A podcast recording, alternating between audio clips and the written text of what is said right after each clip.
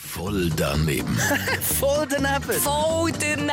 Voll daneben. Voll daneben! Garantiert voll doofe Antworten bei Energy Mein Morgen.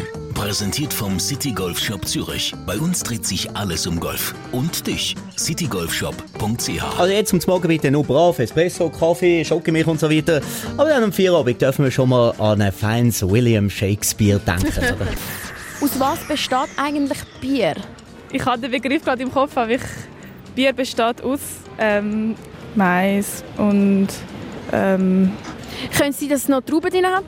könnte schon sein, ja, denke ich, dass Trauben drin hat. Aus was besteht Bier? Aus Alkohol.